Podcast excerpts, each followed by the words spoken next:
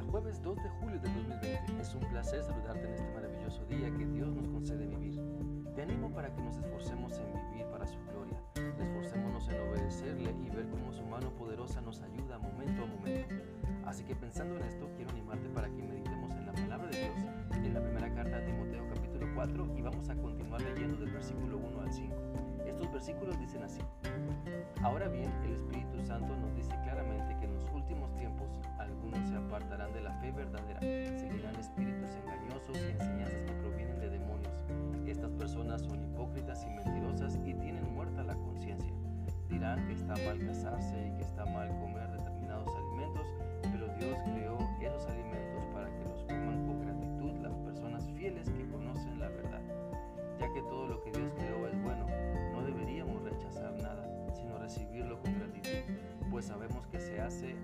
por la palabra de Dios y la oración.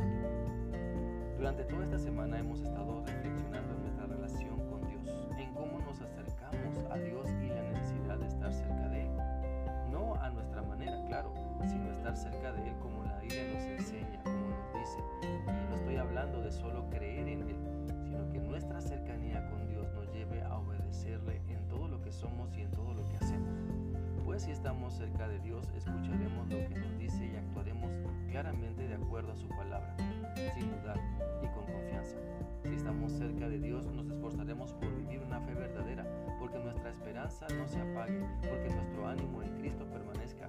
Si estamos cerca de Dios, rechazaremos pecar deliberadamente y nos negaremos a ser hipócritas, mentirosos o zombies del pecado con la conciencia cauterizada, es decir, que no nos dé igual pecar que estar en santidad.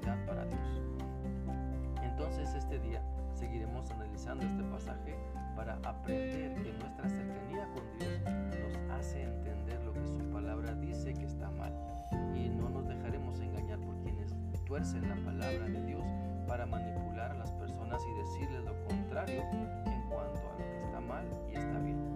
El pasaje eh, habla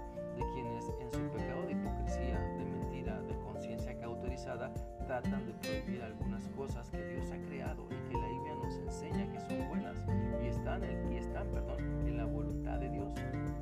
De ahí la importancia de tener el hábito de estudiar la Biblia, de memorizarla, de leerla con discernimiento, de aplicarla a nuestra vida y enseñarla a las demás personas. Por lo tanto, si queremos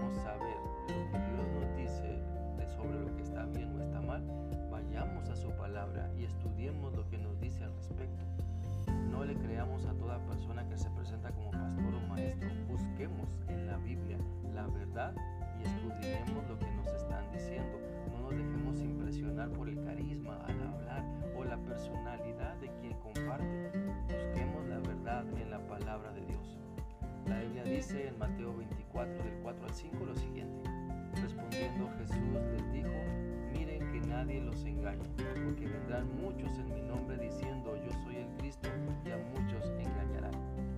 Hoy en día muchas personas se levantan hablando en el Cristo, pero solo engañan a las personas por su mala interpretación de la Biblia, pues dejan que sus gustos, sus creencias, su filosofía se sobreponga a la verdad de la palabra de Dios. Por eso es importante estar alertas y creer solo lo que la Biblia nos dice, pues también si leemos, si continuamos leyendo en Mateo 24, ahora del 11 al 13, nos dice así, y muchos falsos profetas se levantarán y engañarán a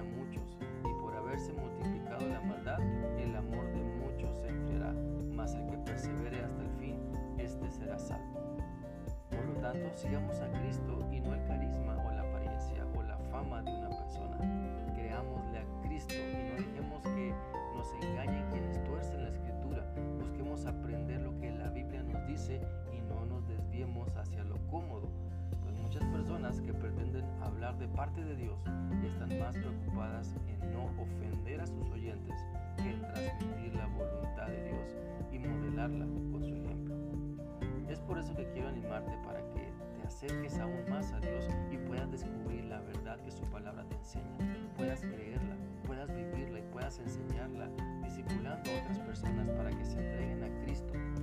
Tu cercanía a Dios debe bendecir tu matrimonio, tu familia, tus relaciones personales.